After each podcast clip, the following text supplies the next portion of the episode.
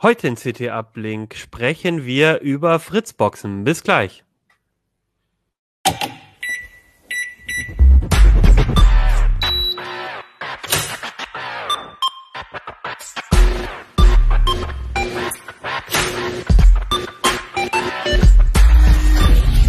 CT Uplink.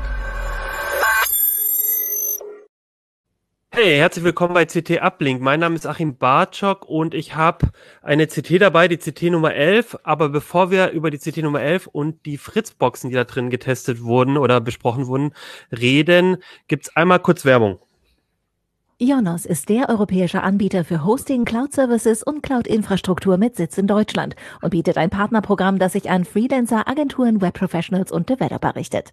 Zurzeit bekommt ihr dort kostenlos eine dreimonatige Testphase für verschiedene Produkte und ein Startguthaben von 300 Euro auf ausgewählte Serverprodukte. Ihr erhaltet Zugriff auf Tools, die euch den Arbeitsalltag erleichtern und ihr habt die Möglichkeit, euch übers Partnernetzwerk von Ionos als Agentur vorzustellen, um neue Kunden zu gewinnen. Jetzt kostenlos registrieren auf ionos.de slash partner. Partner. So, fertig mit der Werbung. So, ich hab, bin natürlich nicht hier allein, wie das jetzt gerade aussieht, sondern habe noch zwei äh, Gäste und Kollegen dabei, nämlich Andrian aus dem Netzeressort und Duschan aus dem Netzeressort. Ja, schön, dass ihr beide dabei seid. Ihr habt ähm, gemeinsam mit dem Kollegen Ernst Ahlers einen Schwerpunkt in der CT gehabt, gemacht, geschrieben in der aktuellen, der Nummer 11. Das ist auch das Titelthema gewesen. Halt die mal hier rein.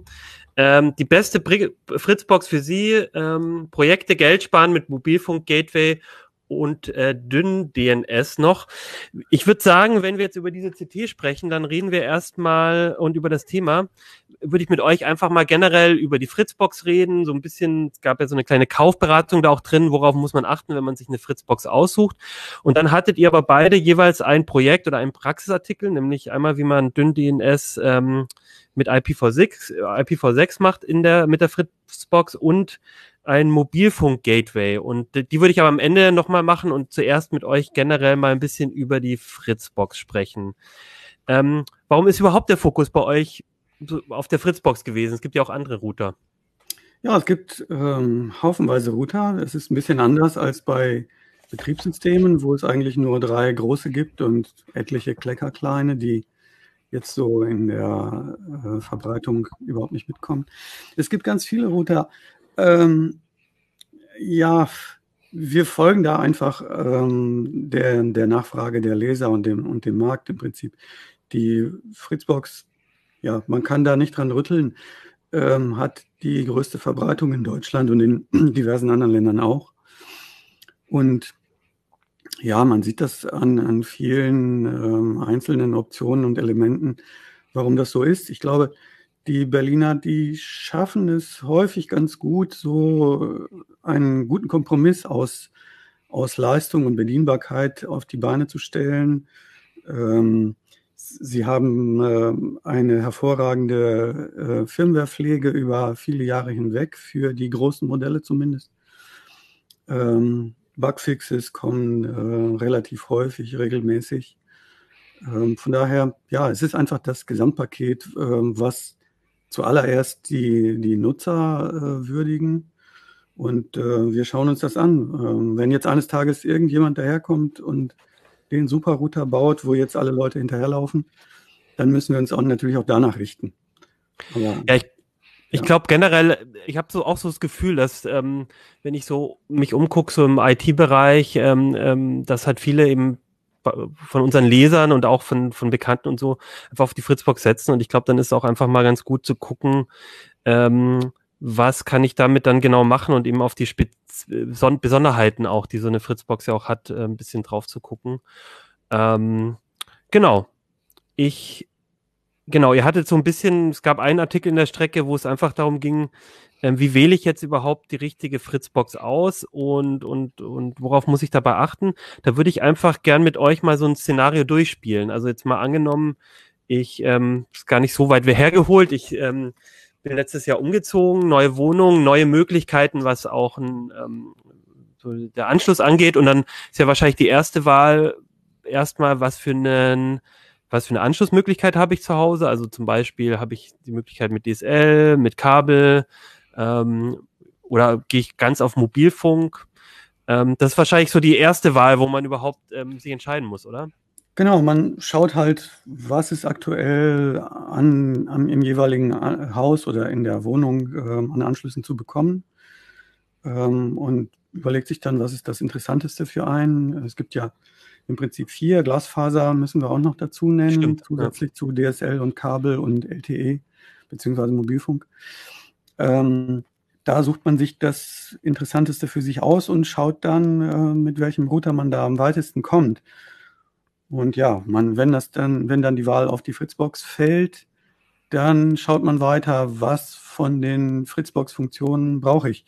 Es gibt ja ähm, hardware-seitig sehr unterschiedlich ausgestattete Modelle ähm, mit Deckt-TK-Anlage zum Beispiel oder äh, wenn man auf der ähm, auf der Einsteigerseite guckt, dann gibt es halt auch welche äh, ganz ohne Modem, äh, die man an völlig verschiedenen Anschlüssen mit externen Modem betreiben kann. Ähm, und je nachdem, wie groß der Hardware-Funktionsumfang ist, zahle ich natürlich auch unterschiedliche Preise. Also das genau, also das heißt, ähm, jetzt habe ich einen Anschluss, äh, jetzt würde ich bei einem Provider, also was ich sage jetzt mal, hier geht Kabel, das ist ein bisschen schneller als DSL, was hier möglich wäre, dann muss ich ja erstmal überhaupt gucken, ähm, der Provider gibt mir vielleicht eh ein Modem mit, das ich benutzen muss. Und dann habe ich eh dann wäre die Fritzbox das zweite Gerät oder ich, oder wie ist denn das genau, ne? Weil, weil du gerade gemeint hast, ein Modem und dann kann ich eine Fritzbox Center schalten. Ja, das ist ja, ja wahrscheinlich nicht optimal, oder? Ja, das hängt davon ab, wie viel Zeit man da jetzt investieren will und ob man da, ich sag mal, ob man als Heimadmin wirklich äh, tätig werden will oder ob man sich einfach fertig konfiguriert alles hinstellen lassen möchte. Das hat dann verschiedene Vor- und Nachteile, wenn man das ähm, Provider-Gerät nimmt ist das in aller Regel fertig eingerichtet und kann bei vielen Netzbetreibern auch aus der Ferne konfiguriert werden über das TR69-Protokoll. Das betrifft aber nur die äh, Konfiguration der ähm, wesentlichen Funktionen. Das reicht aber in der Regel nicht. Also wenn man sich das dann genauer anguckt, dann ähm, sind die Geräte häufig hinsichtlich der WLAN-Leistung beschnitten oder es ist keine TK-Anlage drin oder keine Ahnung, IPv6-Freigaben gehen gar nicht, ähm, solche Sachen. Und dann, wenn man so an, Gren an Grenzen gestoßen ist, ähm, dann schaut man sich um, welchen Router man dann stattdessen haben will. Und dann kann es natürlich eine der Fritzboxen sein, weil sie ja nun für alle gängigen ähm, Anschlussarten zu haben sind. Und kann ich das bei, ähm, bei, jedem bei jedem Anbieter einfach so machen, dass ich da meine also dann ein anderes Gerät nehme. Also ich, ich weiß, bei mir war das so, da muss ich dann beim Hersteller quasi ähm, dann nochmal angeben, äh, beim Provider angeben, hier, ich will ein eigenes Gerät benutzen und dann haben die mir, glaube ich, auch einen Zugang oder irgendwas, muss ich denen die Nummer schicken. Und, und, aber ja geht jetzt, das immer in der ähm, Regel? Seit ein paar Jahren gibt es ja die äh, Routerfreiheit in Deutschland mit ähm, einem Update des Telekommunikationsgesetzes. Und da ist im Prinzip jeder Netzbetreiber verpflichtet, ähm, seinen Kunden auf Nachfrage einen äh, Router äh, nach seiner Wahl zu überlassen. Das ist, das klingt erstmal richtig schön. Es ist in, im Einzelfall kann das ein bisschen knifflig sein, weil man bekommt nicht äh, jeden beliebigen Tarif, ähm, wenn man sich für einen freien Router entscheidet. Ähm, aber im Prinzip ist es so, ja, man kann für jeden Anschluss kann man einen, äh, einen Router seiner Wahl kaufen. Und das ist eine lange Zeit ist das bei Kabelanschlüssen schwierig gewesen. Da haben sich die Netzbetreiber ein bisschen dagegen gestemmt. Aber letztlich geht es auch dort. Man muss es halt nur anmelden und sagen, so, das will ich jetzt und den und den Tarif möchte ich. Und der Rest ergibt sich dann ähm, aus, den, ähm, aus den Vorschriften, die dann der Netzbetreiber selber machen kann, wie es ihm passt. Ich meine, das ist ja auch das, äh, woran jetzt AVM ja auch gerade wächst ähm, mit diesen Alternativsparten. Ich habe zum Beispiel jetzt auch gerade hier die 6590 Kelbe hier. Das würde ja tatsächlich auch nur, äh, es funktioniert ja auch nur, weil jetzt eben diese Routerfreiheit da ist. Also viele Betreiber haben sich ja da lange gegen gesperrt. Ähm, und ich meine, dadurch, dass das jetzt möglich ist, hat ja auch AVM auch erst die Möglichkeit, diese Geräte jetzt größer zu machen, äh, eben weil das sonst auch anderweitig gar nicht funktionieren würde und dann würde sich es entsprechend auch nicht lohnen, solche Geräte zu entwickeln, weil mhm. man das nach wie vor immer nur diesen Provider-Router hätte, wo dann eine Fritzbox dahinter geschaltet wird. Das kann ich mit den normalen DSL-Modellen auch machen. Da brauche ich halt keine speziellen Kabelmodelle. Und da ist das schon spannender. Es gibt ja auch manche Provider, die bieten einem an, dass man die Fritzbox gleich mit dazu nimmt als der Modell von denen.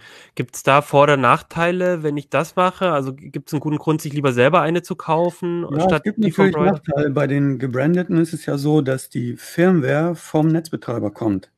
Der muss im Fehlerfall oder wenn jetzt irgendein Security Hole bekannt geworden ist, er bekommt natürlich die Firmware von, vom, Netz, vom äh, Routerhersteller, also von der VM. Aber bevor er sie dann freigibt, testet er sie aufwendig. Wenn ich jetzt eine äh, vom freien Markt ähm, erhältliche Fritzbox angeschlossen habe, dann äh, entfällt diese Prüfung und ich kann die Firmware, die AVM für gut befunden hat und freigegeben hat, die kann ich dann sofort selber einschießen. Ich muss nicht darauf warten, bis das der Netzbetreiber getan hat.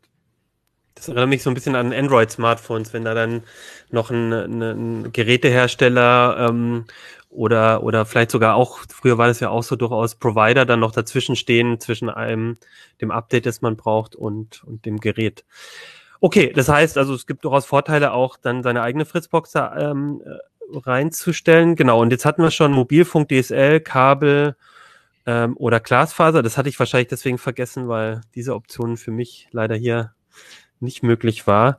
Ähm, so, aber äh, jetzt stehe ich da vor der vor so einer Auswahl an Geräten und muss trotzdem überlegen, welche Fritzbox nehme ich. Es gibt jetzt nicht nur eine Kabel-Fritzbox, eine DSL-Fritzbox, sondern verschiedene Modelle. Ähm, und ähm, also ich frage mich dann immer, klar, irgendwie klingt es toll, immer das Neueste zu nehmen, das ist aber auch teurer. Äh, ist das denn überhaupt notwendig? Also wie gehe ich jetzt vor? Also was sind jetzt Kriterien, woran ich mir überlegen sollte, welche Fritzbox die richtige für mich ist? Ich will erstmal schauen, wenn man umgezogen ist, ähm, ist das kurzfristig? Bleibt man da für ein oder zwei Jahre und wechselt dann sowieso wieder? Das ist vielleicht bei Studenten manchmal der Fall. Ähm, oder bleibt man da länger? Wenn man länger bleibt, ähm, dann kann es sinnvoll sein, einen Router zu nehmen, der ein bisschen teurer ist, weil er längere, äh, für eine längere Zeit von AVM mit äh, Firmwares versorgt wird. Und ähm, so kann man dann ähm, auf lange Sicht kann man auch ein bisschen Geld sparen. Zweitens ist es so, da muss man halt schauen, ob man äh, noch Telefonie übers Festnetz macht, äh, Schnurlostelefonie noch benötigt. Ähm, ob man ähm, eine höhere Rechenleistung benötigt, ähm, was weiß ich, also jetzt unter Fritzboxen betrachtet, ähm, für ähm, VPN-Zugänge, für, für NAS-Gerätenutzung. Äh, ich muss sagen, da ist die Fritzbox ähm, gemessen an ihrer Verbreitung, hat sie da wirklich erstaunliche Schwachpunkte über Jahre.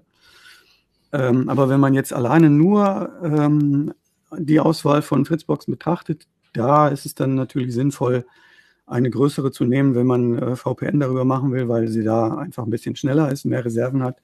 Genau dasselbe bei ähm, NAS-Gerätezugriffen oder auch, wenn wir von WLAN sprechen, da gibt es unterschiedliche Modelle. Je nachdem, ob wir von vier MIMO-Streams sprechen, also vier Wege Ausbreitung ähm, von Daten, oder ob es nur zwei sind sind natürlich unterschiedlich schnelle WLAN-Geschwindigkeiten.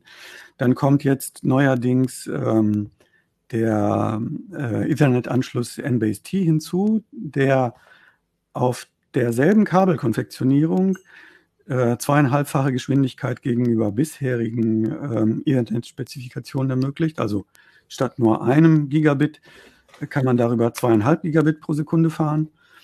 Das sind also Dinge, da trennt sich dann die Spreu vom Weizen. Wenn man ähm, schnelles WLAN braucht, wenn man schnelle ähm, Netzwerkanbindung braucht, weil man zum Beispiel einen ganz schnellen NAS-Server im LAN hat, auf den mehrere Leute gleichzeitig mit Maximalgeschwindigkeit zugreifen wollen, dann kann so eine Fritzbox mit Wi-Fi 6 und, 6 und, und, äh, und NBASE-T kann dann schon nützlich sein. Wobei Aktuell gibt es da eben nur die 6660 für Kabelanschlüsse. Die DSL-Modelle, die folgen erst in den nächsten Monaten.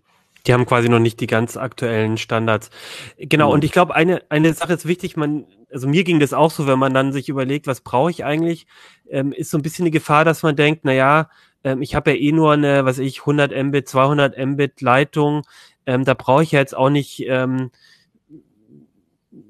super schnelles WLAN oder, genau. oder, oder LAN, aber es geht ja auch mhm. darum, wie verbinden sich die Rechner in meinem Netz? Also es geht ja nicht nur darum, kann ich jetzt besonders schnell irgendwas aus dem Netz laden, sondern auch, wie ist es eigentlich, wenn ich zum Beispiel im Wohnzimmer ähm, einen Film von einem ähm, NAS abspielen möchte oder gleichzeitig mehrere Leute ähm, wenn ich ein Backup mache zum Beispiel von einem Gerät aufs andere, mhm.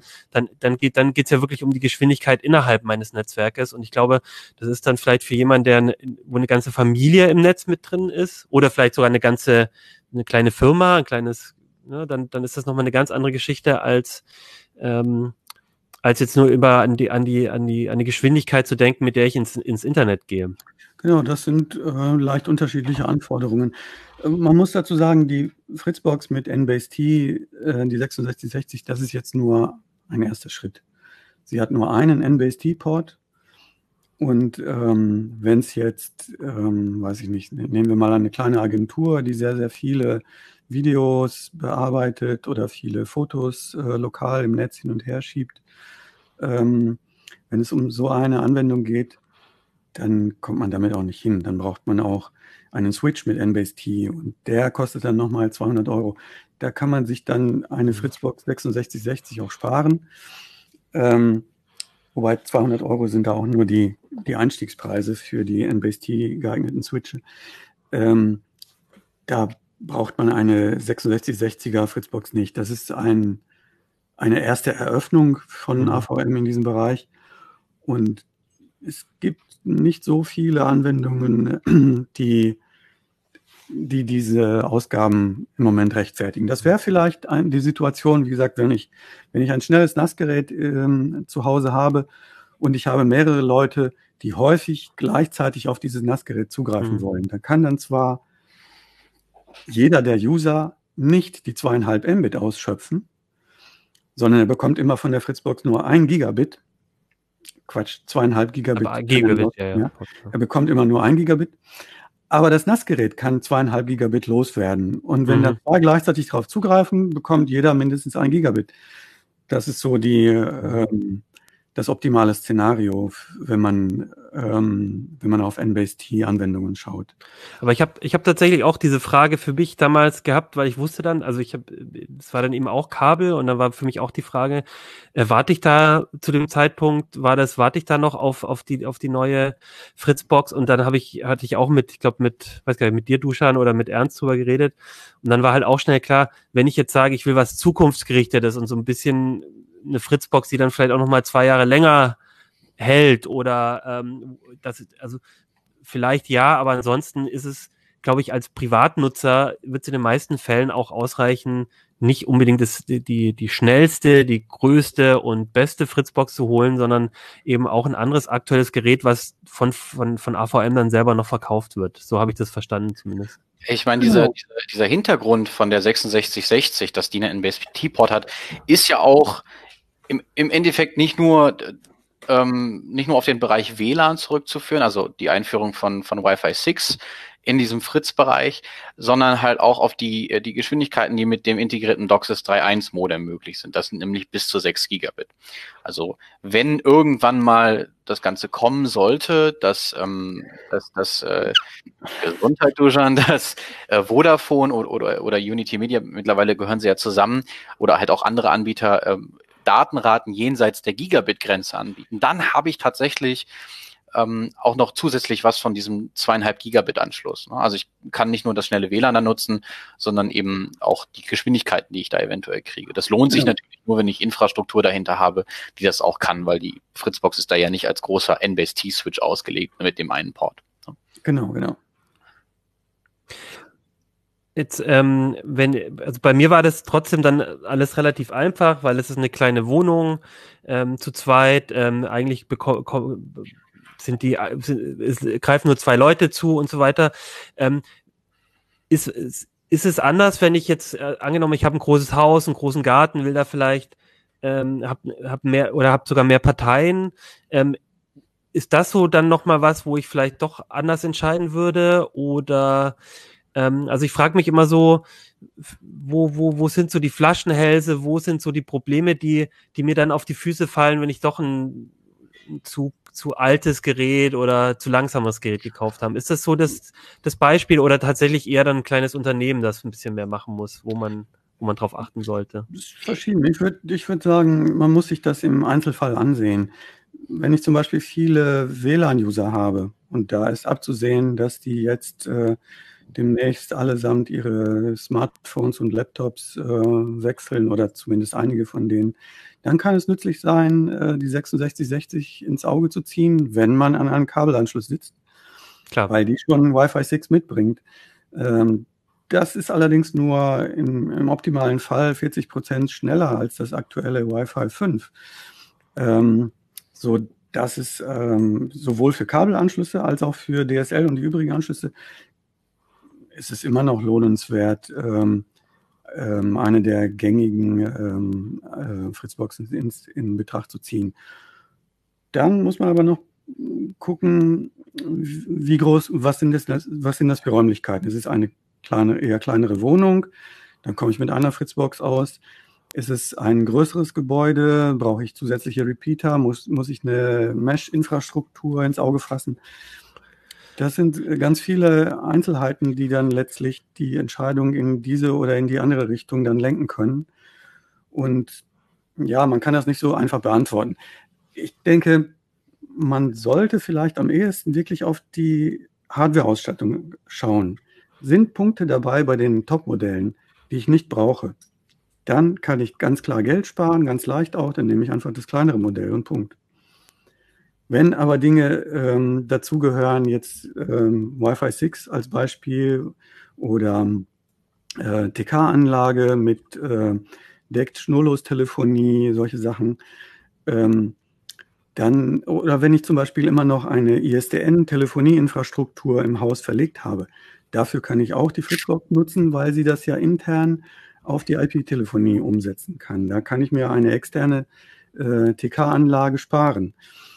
Ähm, es sind aber sehr, sehr viele unterschiedliche Szenarien, wo ich mich wirklich so von Punkt zu Punkt hangeln muss und schauen und ja, am besten den Funktionsumfang, den Hardware-Funktionsumfang sich vornehmen und einzelne Punkte streichen, die ich nicht brauche. Dann komme ich ganz schnell auf die Fritzbox, die für mich dann genügt und äh, mit der ich dann äh, das meiste fürs Geld bekomme.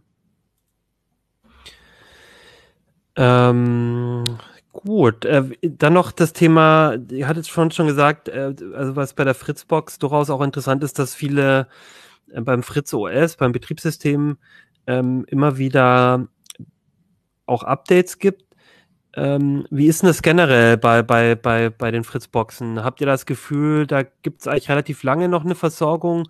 Weil gerade, also ich hatte so das Gefühl in den letzten Jahren, wo das mit den Smart Homes ähm, auch spannender wurde, wo dann auch ähm, man direkt an die Fritzboxen Sachen anschließen konnte, äh, verbinden konnte. Und auch bei anderen Sachen, dass, diese, dass es schon recht wichtig ist, dass diese, dass diese Betriebssystem-Updates kommen, dass da was passiert, dass, dass das aktualisiert wird. Ist das was, was bei den Fritzboxen ganz gut funktioniert? Oder, oder gibt es da vielleicht auch Unterschiede zwischen den teuren und günstigeren Geräten? Naja, die, die günstigeren, die fliegen halt eher aus dem Support raus.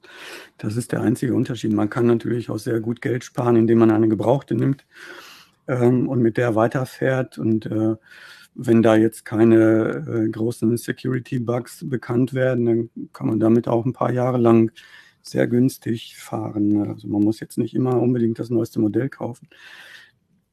Ein Punkt wäre, glaube ich, noch ganz wichtig, über den man reden muss. Das ist die VPN-Leistung und die NAS-Leistung. Da sind Fritzboxen einfach ähm, ja hin, hinter den hinter ähnlichen Modellen zurück, die es für ähnliches Geld oder für, sogar für weniger Geld von der Konkurrenz gibt. Ganz besonders, wenn man sich den VPN-Durchsatz anguckt. Und ich glaube, AVM hat nicht vorhergeahnt, dass wir jetzt allesamt äh, wochenlang im Homeoffice arbeiten müssen, wo so viel Wert auf ähm, starkes VPN gelegt wird. Sonst hätten sie da vielleicht schon früher was unternommen. Und jetzt ähm, sieht man, dass sie halt äh, gegenüber Draytech beispielsweise äh, nur den zehnfachen VPN-Durchsatz bringen, was ein bisschen schon erstaunt bei ähnlicher Preiskategorie. Vor allen Dingen, wenn man sich noch ins Gedächtnis ruft, dass AVM mit der kommenden Version, mit FritzOS 7.2, ähm, den Durchsatz von, sagen wir mal, 20, 30 Megabit auf etwa 60 Megabit erhöhen will, alleine durch ein Firmware-Update. Das heißt, die Hardware kann durchaus mehr, aber man hat da offenbar bei der Entwicklung des, ähm, ja, ich will jetzt nicht sagen des VPN-Treibers, des des gesamten IP-Stacks hat man da offenbar nicht so viel Wert auf die Effizienz gelegt, so dass ähm, ja anders sind halt diese Steigerungen mit einem einfachen Firmware-Update nicht zu erklären. Also ich vielleicht nochmal zum Verständnis. Also also beim VPN, da geht es ja darum, also wir, haben jetzt alle das Thema, ich, ich sitze zu Hause im Homeoffice, möchte mich im mit dem Firmennetz verbinden, dort mhm. mich über VPN ähm, einloggen und dann habe ich auf einmal nicht mehr meine 200 oder 400 Mbit pro Sekunde, ähm, sondern eine reduzierte Geschwindigkeit. Woran liegt denn das? Also das, also von meiner von der Logik her müsste es doch eigentlich sein, dass also wo, wo, kann die Hardware das nicht oder wie ja, das die Hardware-Auswahl ist natürlich auch mit ein Punkt, den man berücksichtigen muss, aber es ist auch letztlich eine Frage der Implementierung des gesamten Pakets. Und ähm, AVM hat sich für IPsec entschieden. Das ist schon ähm, seit, seit mindestens einem Jahrzehnt so. Also im Prinzip seit ähm, AVM ähm, ein VPN anbietet, machen sie äh, IPsec. Und ähm, ja, aktuell ist es nun mal so, dass es ähm, in, in Messwerten und auch in, in der Praxis einfach ähm, schwächere Leistung liefert als beispielsweise Draytech. Wobei man ähm, schon länger sich andere ähm, VPN-Implementierungen von AVM gewünscht hat. Es war eine Zeit lang von OpenVPN die Rede. Ähm, jetzt ist seit ungefähr einem Jahr äh, WireGuard der große Star am VPN-Himmel. Und ähm, es gibt Implementierungen für WireGuard mittlerweile auch in Routern. Und das läuft wie Schmitz Katze. Da sind ähm, mit nicht so teurer Hardware sind mehrere hundert Megabit pro Sekunde möglich. Das ist natürlich etwas, worauf man wartet. Und Andy kann, glaube ich, viel dazu erzählen, ähm, wie er WireGuard mit OpenWRT auf einer einfachen äh, Fritzbox 4040 implementiert hat. Ja, ich glaube, das Thema hatten wir ja auch schon in, der in Uplink. Also das, genau nochmal zum Verständnis. Das würde dann heißen, mit, der, mit, mit dem aktuellen Fritz OS, da läuft einfach ähm, ähm, da, da läuft einfach eine VPN-Software mit drin, die eben nicht so viel schafft. Und äh, Andrian, du hattest einfach eine andere, statt Fritz OS ein anderes Betriebssystem drauf, nämlich OpenWRT, eine Open Source Software. Und damit geht's dann auf einmal schneller.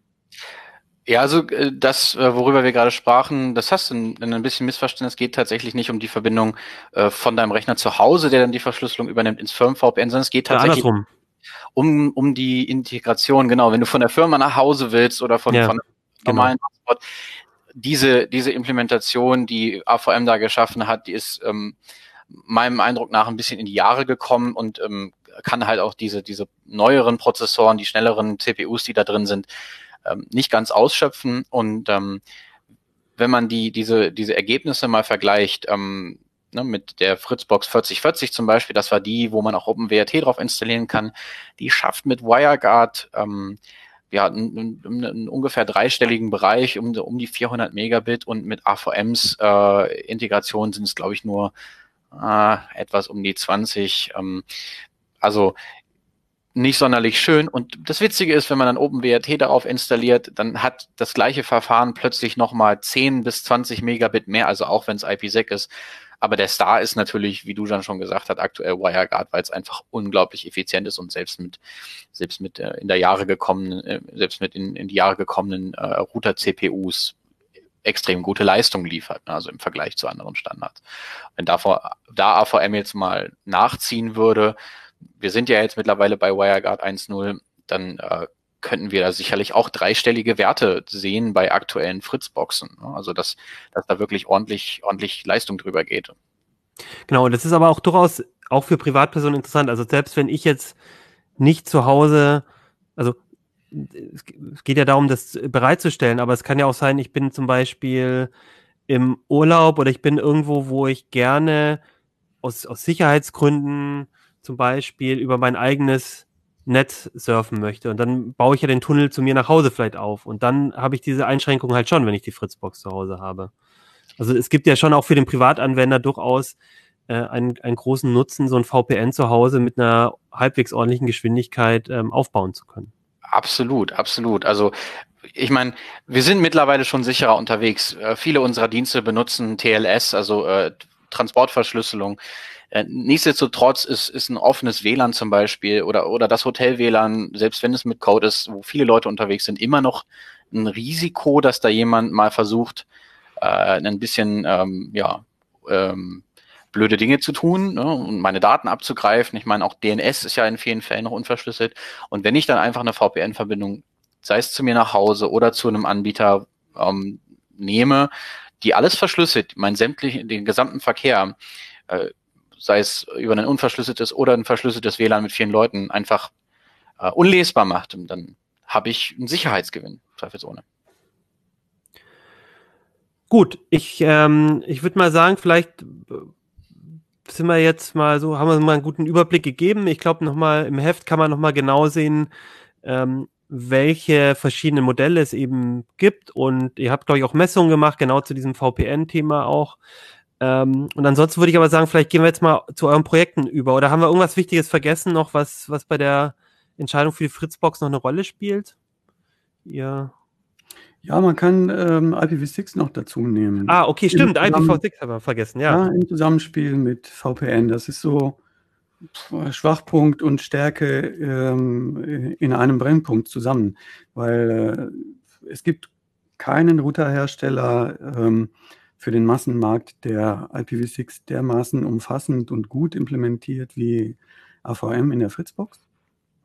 Zugleich ähm, merkt man, ähm, stößt man damit an die Grenzen, ähm, weil ähm, das VPN über IPv6 nicht funktioniert.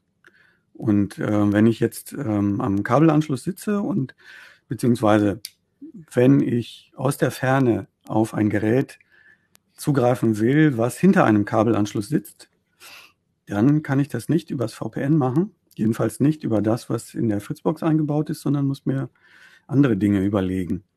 Und ähm, man wartet halt, dass AVM ähm, IP6, äh, IPsec auch auf äh, ähm, IPv6 ähm, endlich äh, implementiert oder äh, dass sie endlich WireGuard nehmen nicht endlich, aber dass sie halt auch WireGuard nehmen, ähm, weil das eben von Haus aus beides kann.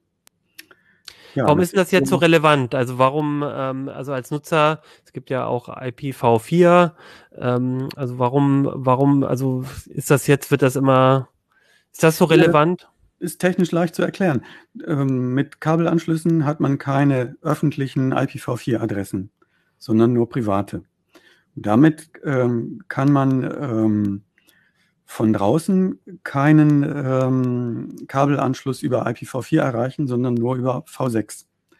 So, wenn ich jetzt mit einem solchen okay. Anschluss ein VPN aufbauen will, verstehe. dann kann das mit der Fritzbox nicht, äh, nicht ja, okay, verstehe. weil die nur V4 kann. So, damit ähm, muss man dann andere Lösungen suchen. Was man da AVM natürlich zugutehalten muss, ist, dass äh, FritOS seit Jahren statische Routen unterstützt. Ich kann also, wenn ich mir jetzt zum Beispiel einen Raspberry Pi hole, der ja auch keine extrem teure Anschaffung ist, dort einfach WireGuard installieren und meiner Fritzbox sagen, ohne irgendwelche komplizierten Routing-Regeln mit NAT oder so zu machen. Ähm, übrigens, auf diesem, an diesem Raspberry Pi mit der IP-Adresse 178.50, da ist noch ein Subnetz dahinter. Das gleiche kann ich für IPv6 machen und dann habe ich ein vollständig transparentes VPN. Nichtsdestotrotz ist es natürlich wieder ein weiteres Gerät, was mich 20 Euro pro Jahr ungefähr an Stromkosten, das ist jetzt geschätzt, habe ich ungefähr im Kopf, äh, kostet und ähm, es wäre natürlich schön, wenn es einfach integriert wäre, weil dann wäre es einfacher. Aber nichtsdestotrotz, wenn ich ein externes Gerät habe und diese statischen Routen eintrage, kann ich eigentlich alles machen. Also es ist jetzt nicht extrem dramatisch. Aber ich muss mich natürlich auch mit OpenWRT oder, oder halt dem, dem Raspbian auseinandersetzen. Es ist wieder Arbeit. Es könnte einfacher sein, wenn es einfach intern mit der Fritzbox funktionieren würde. Hm. So ist es. Ich meine, man kann natürlich für alles einen Raspi nehmen oder wenn der zu ist, wieder einen größeren Bastelrechner, aber das kann ja letztlich auch nicht die Lösung sein. Im Prinzip will man, man hat ja einen Router als, äh, als Kommunikationszentrale und äh, dafür stellt man sich halt einen hin, der, der möglichst alles implementiert, möglichst alles bereithält, was man braucht. Und muss dann aber auf der anderen Seite selber ja. wieder tätig werden, um die Lücken, die äh, die Entwickler gelassen haben, selber zu schließen. Ja, kommt drauf an, wie man, also es kann man unterschiedlich werten. Einerseits macht es Freude, Dinge selber zu entwickeln und ähm, dem eigenen Netzwerk äh, zusätzliche Kunststücke, neue Kunststücke beizubringen, das selber zu pflegen und so. Ähm, oder selber auf, auf Projekte zu kommen, äh, die man äh, von AVM nicht bekommen kann, weil es einfach nicht den, den Massengeschmack oder dem Massenbedarf entspricht. Aber wo endet das? Ne? Was ist jetzt hm. für die Masse bedeutsam und was ist jetzt für mich als äh, individueller Nutzer bedeutsam? Wo ist da die Grenze? Ja, die Frage, die muss AVM ja, ja. täglich für sich neu beantworten. Und solange sie das negativ beantworten, muss man halt zu Raspis greifen. Genau, äh, muss man halt selber ein bisschen basteln. Ihr habt ja beide auch ein bisschen gebastelt im Heft noch. Vielleicht gehen wir zu den Projekten. Vielleicht erstmal Andrian. Also das, äh, wir haben ja schon IPv6 jetzt angesprochen. Erklär doch nochmal, was du ähm, für das Heft noch gemacht hast. Ich habe mal äh, eine grundlegende IPv6 dünn DNS-Einrichtung gezeigt.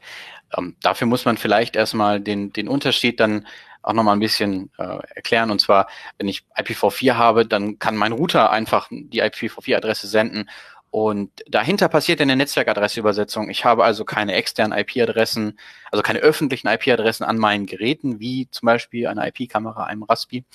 Ähm, und deswegen macht der Router einfach eine Portfreigabe, leitet die Verbindung äh, weiter und Fertig. Dann kann ich zum Beispiel von aus der Ferne, ähm, wenn ich auf, also ich äh, im Urlaub bin, auf die ähm, Kamera in meinem äh, WLAN zu Hause, in meinem Netz zu Hause aus dem Urlaub hinaus drauf zugreifen, obwohl das ja in meinem Heimnetzwerk drin ist. Sowas meinst du, ne? Genau, zum Beispiel. Das wäre eine einfache Portfreigabe. Ne? Die IP-Adresse wird angewählt, der Router übersetzt die Verbindung ähm, beziehungsweise leitet die Verbindung auf diesen bestimmten Port an dieser IP-Kamera weiter ähm, und du hast eine Verbindung. Bei IPv6 ist das ein bisschen anders, weil da hat der Router ja eine IP-Adresse, die öffentlich im Internet erreichbar ist und die Geräte dahinter auch. Ich kann also nicht einfach die IP-Adresse des Routers mitteilen und alles ist erreichbar, was eine Freigabe hat. Nein, da jedes Gerät eine eigene IP-Adresse hat und auch die Netzwerkadressübersetzung entfällt, muss jedes Gerät einen eigenen Hostname haben, wo die IPv6-Adresse drin steht. Und das stellt bei bestimmten Geräten äh, ein Problem dar, weil die vielleicht auch einfach gar keinen DNS-Updater haben oder der noch kein IPv6 kann. Ähm, und da gibt es eine Lösung und zwar äh, ist ja, dass, äh, dass, dass die Geräte in, in meinem Subnetz, ähm, wie jetzt zum Beispiel die IP-Kamera oder, oder der Raspi, die haben alle einen, einen, äh, einen äh, dynamischen Teil und einen statischen Teil äh, bei einer IPv6-Adresse. Und ähm, dieser Start, äh, dieser dynamische Teil, ähm, der ist nicht überall dynamisch, aber bei Privatkundenanschlüssen hauptsächlich der sogenannte Präfix. Ähm, den kann ich benutzen, um ihn zu einem DNS-Anbieter zu äh, schicken, beziehungsweise ich, ich schicke ihn dahin und äh, er vervoll, vervollständigt mir aus dem statischen Teil des, der IP-Adresse des Gerätes eine, eine vollständige Adresse. Und so kann ich die Fritzbox benutzen. Also die Fritzbox macht dieses Präfix-Update. Der dünn-DNS-Anbieter setzt das Präfix einfach vor den statischen Teil des Geräts und so wird eine vollständige IPv6-Adresse daraus, ohne dass ich am Ende einen dünn-DNS-Client auf jedem einzelnen Gerät benötige. Ähm, Weil sonst müsste ich, genau, sonst müsste ich das auf dem Gerät haben, damit ich von außen drauf zugreifen kann. Und jetzt ist es so, der Zugriff äh, also das, der läuft dann quasi über, über einen externen Anbieter und der diese Adresse dann zuweist oder die Adressen kennt. Das ist ein, ein, ein typischer Dynn-DNS-Anbieter, ja. der dann die Präfix-Updates können, äh, kann. In, in diesem Fall haben wir dann dynv6.com genommen. Das ist ein kostenloser Dienst äh, einer deutschen Firma. Und ähm, da kann ich dann dieses Präfix einfach hinschicken und dann entsprechend Einträge anlegen mhm. für die einzelnen Geräte innerhalb meines dynn-DNS-Hostnames. Also ich habe dann eine Sub-Subdomain, zum Beispiel ähm, äh, ipkamera.cttest.dynv6.net ähm, und wenn ich so ein neues Präfix dahin schicke, werden diese Einträge, die ich vorher angelegt habe, wo ich dem DynDNS-Anbieter dann den statischen Teil der Geräteadresse mitgeteilt habe, werden automatisch allesamt geupdatet. Ich muss nichts mehr machen, außer halt wirklich nur diese Sache an der Fritzbox einzurichten. Äh, und die Dienste, die dann da im Hintergrund laufen, die interessiert das ja sowieso nicht. Die interessieren sich ja wirklich nur dafür, dass die Verbindung an sich zustande kommt. Ne? Also genau. Also das heißt dann, ich bin was ich im Urlaub ist vielleicht ein schlechtes Beispiel zurzeit, aber ich bin, ich sitze im Schrebergarten mit meinem ähm, mit meinem Notebook, bin äh, über Mobilfunk und dann quasi verbinde ich mich mit der mit der Kamera in meinem Netz ähm, eben damit, dass ich bei ähm, bei dem DNS-Anbieter quasi anklopfe und sage, du hier, das ist die die Adresse und der kümmert sich darum, dass das dann äh, mit meiner mit meiner äh, Fritzbox in Verbindung geht und von dort an das Gerät und dann habe ich den Kontakt hergestellt. Ja, das musst du natürlich vorher machen. Du musst ein IPv6. Ja, ja, klar. Also wenn ich es eingerichtet habe. Genau. Dann ist es, dann ist es im Endeffekt nichts anderes als äh, ein einfacher, ähm, also äh, ein klassischer Aufruf. Ne? Also es mhm, entsteht ja. ein DNS-Request, da kommt eine IPv6-Adresse, also ein äh, einen, einen Quad-A-Eintrag zurück und dann kannst du eine Verbindung herstellen, wenn du in deinem Schrebergarten auch IPv6 hast. Vorausgesetzt. Mhm. Ist das, ähm, sind das so die typischen Beispiele dafür? Eine Webcam? Ich kann mir auch vorstellen, vielleicht, wenn man eine, eine, eine lokale Nextcloud oder sowas auf dem Raspi laufen hat, oder was, was sind denn so die Beispiele, wo man das. Oh, das, geht, das geht sicherlich auch. Ich finde, man sollte sich nochmal vor Augen führen, ähm, was der IPv6 tatsächlich leistet. Ich meine, wir haben, und der IPv6 gibt es ja nun seit Jahrzehnten in der Spezifikation. Und man hat immer so gequengelt, wann kommt's denn endlich? Und die anderen haben gequengelt, ich will's gar nicht haben, es ist komplizierter. Jetzt haben wir Dünn-DNS-Anbieter, die äh, mal von diesen IPv6-Vorteilen tatsächlich etwas in, der, in die Praxis umsetzbar machen. Nämlich die spannende Sache, dass wir in einem Netz mit, der, mit demselben Port mehrere Freigaben machen können. Also was weiß ich, äh, manche Leute haben ja äh, nicht nur eine Webcam, sondern vielleicht drei oder vier. Wenn die alle über Port 80 ansprechbar sind, dann kann man das über IPv4 nicht machen, solange man nur eine IPv4-Adresse hat, eine öffentliche. Mit IPv6 ist das problemlos, weil du hast dann für jeden einzelnen Host eine eigene IPv6-Adresse und die ist separat ansprechbar und da kann man dann jeden einzelnen Port öffnen, äh, den man braucht. Das ist, glaube ich, eine der einer der schlagenden Vorteile von IPv6. Du kannst auch mehrere Webserver ähm, in deinem äh, Netzwerk ähm, betreiben, mehrere NAS-Geräte. Ähm, man konnte natürlich auch bisher mit IPv4, kann man ja auch schon irgendwie zu Rande. Aber ähm, das hat, ähm, wie gesagt, den einen oder anderen Nachteil, wenn man mehrere Geräte unter, der, unter derselben Portfreigabe oder bei IPv4 Weiterleitung benutzen wollte dann ging das nicht mit, ähm, mit einer einzelnen V4-Adresse. Jetzt ähm, kann ich als Privatkunde ja fast beliebig viele ähm, Services ähm, unter derselben Portnummer freigeben und aus dem Internet zugänglich machen. Das, glaube ich, ist auch für Leute, die jetzt nicht an einem Kabelanschluss sitzen, sondern äh, an einem Dual-Stack-Anschluss, ähm, ist auch ein starkes Argument, ähm, sich IPv6 nochmal genauer anzugucken.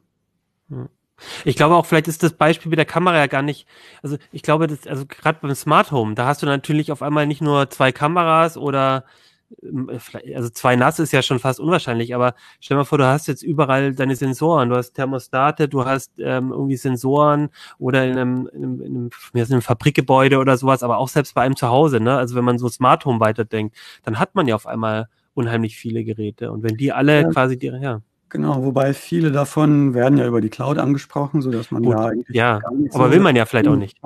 Aber wenn man etwas, ähm, ähm, wenn man davon weggeht und äh, die Cloud meiden möchte genau. und eigene Projekte aufsetzt, dann ist es natürlich cool.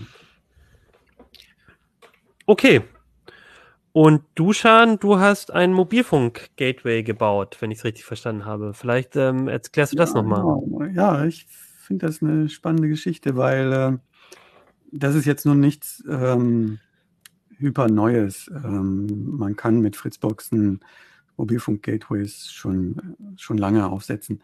Aber die Technik ist mittlerweile auch in die Jahre gekommen. Das liegt daran, dass einfach die, ähm, das Konzept ist ein bisschen veraltet. Man hat früher, wenn man jetzt in eine TK-Anlage eine Mobilfunknummer integrieren wollte, hat man dafür einen USB-Stick genommen, da eine SIM-Karte eingesetzt und ähm, den Stick mit der Fritzbox verkoppelt und dann in der Fritzbox die Mobilfunkrufnummer konfiguriert und konnte so halt ähm, eingehende Rufe auf dieser ähm, äh, Mobilfunk-SIM-Karte verarbeiten und auch ausgehende. Nun werden aber solche Sticks ähm, kaum noch gefertigt und auch früher, als sie noch gefertigt worden sind, war es schwierig, die richtigen zu erfinden, zu, zu finden, weil sie gebrandet waren, weil die Firmware für die Sprachübertragung nicht ausgelegt war und solche Dinge mehr, so dass man wirklich sehr viel Sitzfleisch brauchte, ähm, um sich das ähm, korrekt zu konfigurieren. Ähm, macht man im Prinzip heute nicht mehr so, ähm, weil es schlichtweg diese Sticks auch kaum noch gibt. Aber den Bedarf gibt es ja weiterhin. Ja? Man möchte weiterhin ähm, seine Mobilfunkgespräche in die Fritzbox einbinden, ganz einfach, weil selbst wenn ich jetzt ähm, über die Fritzbox einen vernünftigen Tarif habe, kann es mir leicht passieren, dass ich irgendeine Mobilfunknummer anrufe, der nun gerade von diesem Tarif nicht gedeckt wird und schon zahle ich da ähm, zusätzliche Gebühren, die mich dann am Monatsende überraschen. Also das ist ein ganz simpler Grund, warum man solch ein Mobilfunk-Gateway haben möchte. Ähm, und ähm, mit ein bisschen Aufwand und Lust an der Raspi-Konfiguration kann man das ähm, tatsächlich neu hinbiegen, indem man ein Smartphone mit einer SIM-Karte, ein, ein, gebrauchtes Smartphone, 15, 20, 30 Euro, äh, Samsung S5 zum Beispiel, kann man mit einer Multisim-Karte versehen, das Smartphone über Bluetooth an einen Raspi ankoppeln. Im Raspi steckt eine Asterisk TK-Anlage diese TK-Anlage koppelt sich über Ethernet mit der Fritzbox und für die Fritzbox sieht die Asterisk TK-Anlage einfach wie ein SIP-Anbieter aus. Mhm. Kann ich in der Fritzbox ein Schnurlostelefon dieser Mobilfunknummer, die in Asterisk definiert ist, zuordnen und kann dann über ein Festnetztelefon, ob das jetzt deckt ist oder ein Tischtelefon, kann darüber äh, Mobiltelefonate führen, also sowohl eingehende als auch ausgehende. Und die, also das heißt, ich habe dann quasi eine Mobilfunknummer, ähm, die aber einfach in meinem System wie eine Festnetznummer liegt. Genau, ja. Hm. Das Ganze ähm, braucht, wie gesagt, eine Bluetooth-Kopplung, funktioniert nicht mit dem integrierten Bluetooth-Chip vom Raspi, weil der ungünstig hardware-seitig angebunden ist, sodass ihm Pakete verloren gehen bei der Übertragung von, ähm, vom Smartphone zur Fritzbox und umgekehrt. Aber ähm, man kann für 7, 8 Euro kann man bei, äh, vom Grabbeltisch kann man ähm, Bluetooth-USB-Sticks bekommen, die dann an die USB-Schnittstelle äh, vom Raspi anklemmen mit relativ wenig Aufwand. Äh, äh, naja gut, also wer Kommandozeilenallergie hat, der möchte das vielleicht nicht machen. Aber ähm, ja, also mit ein bisschen, mit ein paar äh, Kommandos kann man sich das zusammen konfigurieren und ähm, das Smartphone an den Raspi koppeln, wobei dann der Raspi mit der Asterisk-Anlage für das Smartphone wie ein Headset aussieht. Mhm. Und zur Fritzbox hin verhält sich der Raspi wie, eine, wie ein SIP-Anbieter, wie ein SIP-Provider. Okay. Ähm, äh, und, und, äh, also und der Haupt, das Hauptargument ist dafür, halt Geld zu sparen, wenn man mit Mobilfunk mit Mobil, Mobilfunknummern hantiert. Ähm, Gibt es auch andere Argumente, warum man das machen sollte? Ja, man, kann, man hat vielleicht ein Android-Handy rumliegen, was man sonst nicht benutzen würde ist vielleicht in der Schublade versandet und äh, man hat dafür keine aktuelle Anwendung mehr. Wie gesagt, ein Samsung S5, äh, was schon ziemlich in die Jahre gekommen ist, das genügt schon dafür. Ähm, ein Nebeneffekt ist auch, wenn Leute ähm, ein größeres Haus haben, ähm, was nicht überall vom Mobilfunk abgedeckt ist. Das ist der Fall bei dem Autor, der, diese, der dieses Projekt ähm, eigenständig entwickelt hat. Ähm, bei ihm ist es so, dass Mobilfunk nicht bis in den Keller reicht. Mhm. Und er hat aber im Keller ähm, natürlich, ja, er lötet nicht am Küchentisch, so wie wir, sondern hat seine, seine Bastelwerkstatt im Keller. Und wenn ihn dann jemand über die Mobilfunknummer anruft, ähm, dann kann er ihn dann erreichen. Und das Schöne ist halt für ihn, er sieht auf den Festnetztelefonen, wenn ihn jemand auf dem Mobiltelefon anrufen wollte und kann über dieselbe Mo Mobilnummer, die angerufen worden ist, den Ruf auch beantworten. Und äh, seine Fritzbox steht ähm, irgendwo in einem, ähm, an einem günstigen Ort im Flur, was weiß ich wo. Der Raspi und das Smartphone, die stehen irgendwo am Fenster, wo sie guten Empfang haben und äh, leiten das Signal, das sie bekommen, zu Fritzbox über Ethernet weiter. Von dort aus geht es aber überdeckt bis zu ihm, mhm. äh, bis zu seiner äh, Bastelwerkstatt in den Keller. Und äh, ja, also im Prinzip kann man sagen, ja, ein bisschen Reichweitenvergrößerung für ähm, schlecht abgedeckte Mobilfunkgegenden.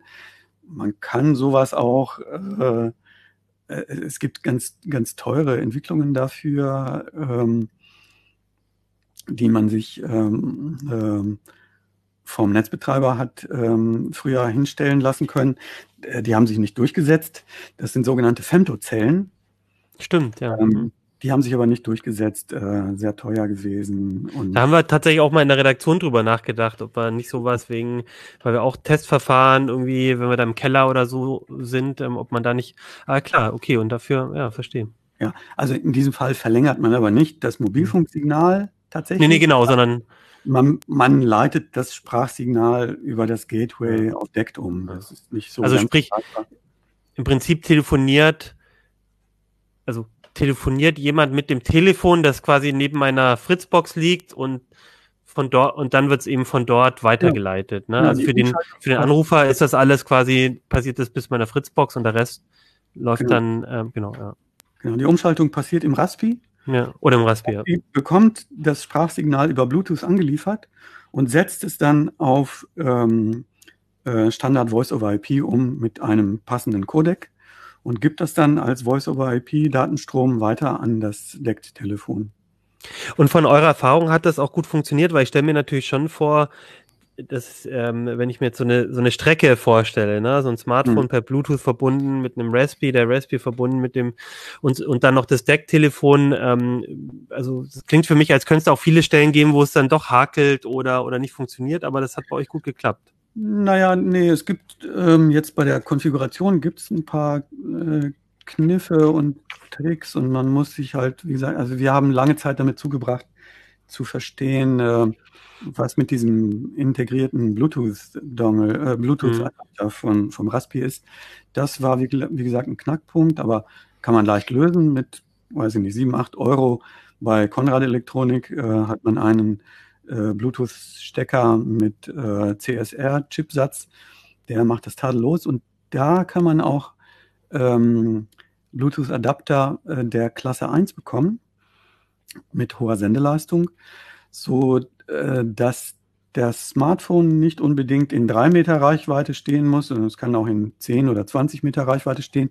Das kann man ein bisschen, muss man ein bisschen ausprobieren, wo, wo da die Grenze liegt, weil hier ist der begrenzende Faktor nicht das Bluetooth das, des, ähm, des USB-Steckers, den man an den Raspi ansteckt, sondern äh, das Bluetooth des Smartphones. Das ist in der Regel kein Klasse 1 Sender, sondern nur ein Klasse 3 Sender, der nicht ganz so weit reicht, aber zusammen mit diesem USB-Stecker, ähm, in dem ein CSR-Chipsatz steckt, ähm, muss das Ding nicht direkt neben dem Raspi stehen, sondern können auch 10 Meter sein. Ich habe es ausprobiert.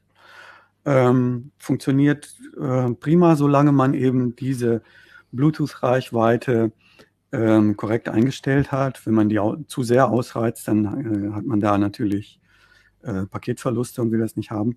Aber das ist, glaube ich, relativ leicht. Also man kann halt den Raspi über Ethernet dorthin bringen, ähm, in, also in Fensternähe hinbringen, äh, wo das Mobilfunksignal gut ist. Und wenn es nicht ganz dahin reicht, dann sind die drei, vier, fünf Meter, die kann man mit Bluetooth auch locker überbrücken.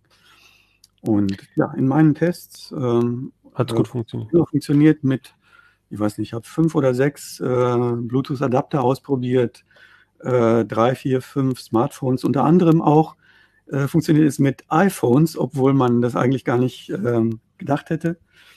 Geht tatsächlich auch mit iPhones, nur ja, also man wird wahrscheinlich jetzt kein, äh, keine iPhone dafür ähm, ablegen wollen. Warum muss man eigentlich, ähm, also du hast gesagt Multisim und ein gebrauchtes Smartphone, wäre nicht auch eine Lösung möglich, wo du einfach nach Hause kommst und dein das Smartphone, das du eh benutzt, einfach dahin stellst und irgendwie was aktivierst? Ähm, also warum brauche ich da ein extra Gerät? Ach so, natürlich kann man das auch machen. Ja, also wäre auch eine Vorstellung. Ja, der Raspi verbindet sich automatisch, sobald das Smartphone in Reichweite ist. Wenn das will man vielleicht nicht immer. Sind, verbindet sich automatisch damit und ähm, ist dann betriebsbereit. Man muss dafür prinzipiell kein Gerät auf Dauer abstellen. Das ist eine gute Idee. Ich bin einfach davon ausgegangen, man kann bei manchen Netzbetreibern äh, Multisims gratis bekommen. Ja, ja, na klar. Hm. Je nach Vertrag zwei, drei, äh, weiß ich nicht wie viele. Ähm, und dann muss man sich darum keine Gedanken machen, sondern es ist einfach ähm, immer betriebsbereit. Und weißt du, äh, wenn das jetzt dieses Anwendungsszenario ist, ich komme nach Hause und gehe in meine Werkstatt und fange dort an zu basteln, habe aber vergessen, das Smartphone äh, neben den Raspi zu legen, ja, ja. funktioniert es nicht. Also das ist einfach ein bisschen bequem. Ja, ja, und man will vielleicht auch nicht, also man benutzt ja das Smartphone nicht nur zum Telefonieren heutzutage. Man will ja vielleicht auch nicht sein Smartphone dann im Flur abstellen und äh, will man dann in der Küche vielleicht drauf Zeitung lesen und dann, also das ist, na, also deswegen macht es schon Sinn, zwei Geräte zu haben. Ich habe bloß überlegt, so, wäre auch irgendwie nett, man geht nach Hause und ab dann ist quasi das äh, umgeleitet, aber okay, ja. verstehe, ja, macht schon mehr also, Sinn. Kann natürlich auch funktionieren. Das ja, hängt muss man dann überlegen. wirklich vom, von der eigenen, ähm, von den eigenen Bedürfnissen ab und den eigenen äh, Gewohnheiten ab. Hm.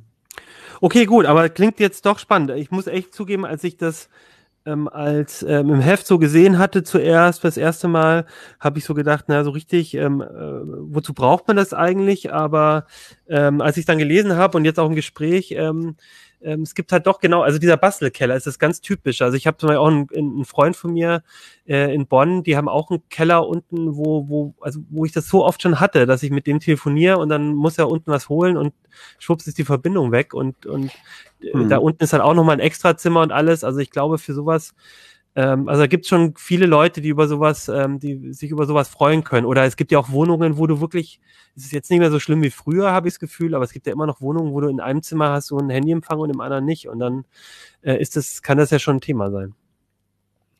Ja. Genau. Spielkram, aber macht Freude. Okay.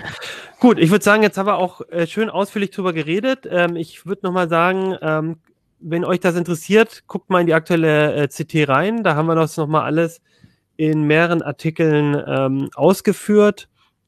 Und ansonsten, wenn ihr noch Fragen habt zu Fritzbox, stellt ihr uns gerne, schreibt die in die Kommentare und äh, vielleicht habt ihr auch noch mal Ideen für interessante Projekte, äh, weil ich bin mir sicher, Andrian und Duschan freuen sich immer über äh, Inspiration für Probleme, die man selber nicht hat. Ich glaube, oft ist es ja so als CT-Redakteur, dass man ähm, oder auch als Autor, dass man selber ein Problem hat, das dann löst und dann denkt man sich, ja, da schreibe ich jetzt einen Artikel drüber. Aber über manche Probleme stolpert man ja selber gar nicht so leicht. Und dann ist immer der Input von außen ganz gut. Gut, dann würde ich sagen, ähm, sind wir fertig für heute. Ich äh, wünsche allen ein schönes Wochenende. Ich äh, bleib gesund und ähm, nächste Woche gibt's dann auch wieder eine neue CT. Wir haben zwar, glaube ich, ja genau, wir haben Feiertag am Donnerstag, aber es wird natürlich trotzdem weiter eine CT und auch einen CT-Uplink geben. Und vielleicht bin ich dann auch endlich beim Friseur gewesen. Ähm, mein äh, Sebastian, ich grüße ja meinen Friseur Sebastian, der guckt auch immer CT-Uplink. Äh, ich muss endlich mal wieder bei dir vorbeischauen. Alles klar, dann würde ich sagen, danke euch und tschüss bis äh, nächste Woche. Tschüss. tschüss.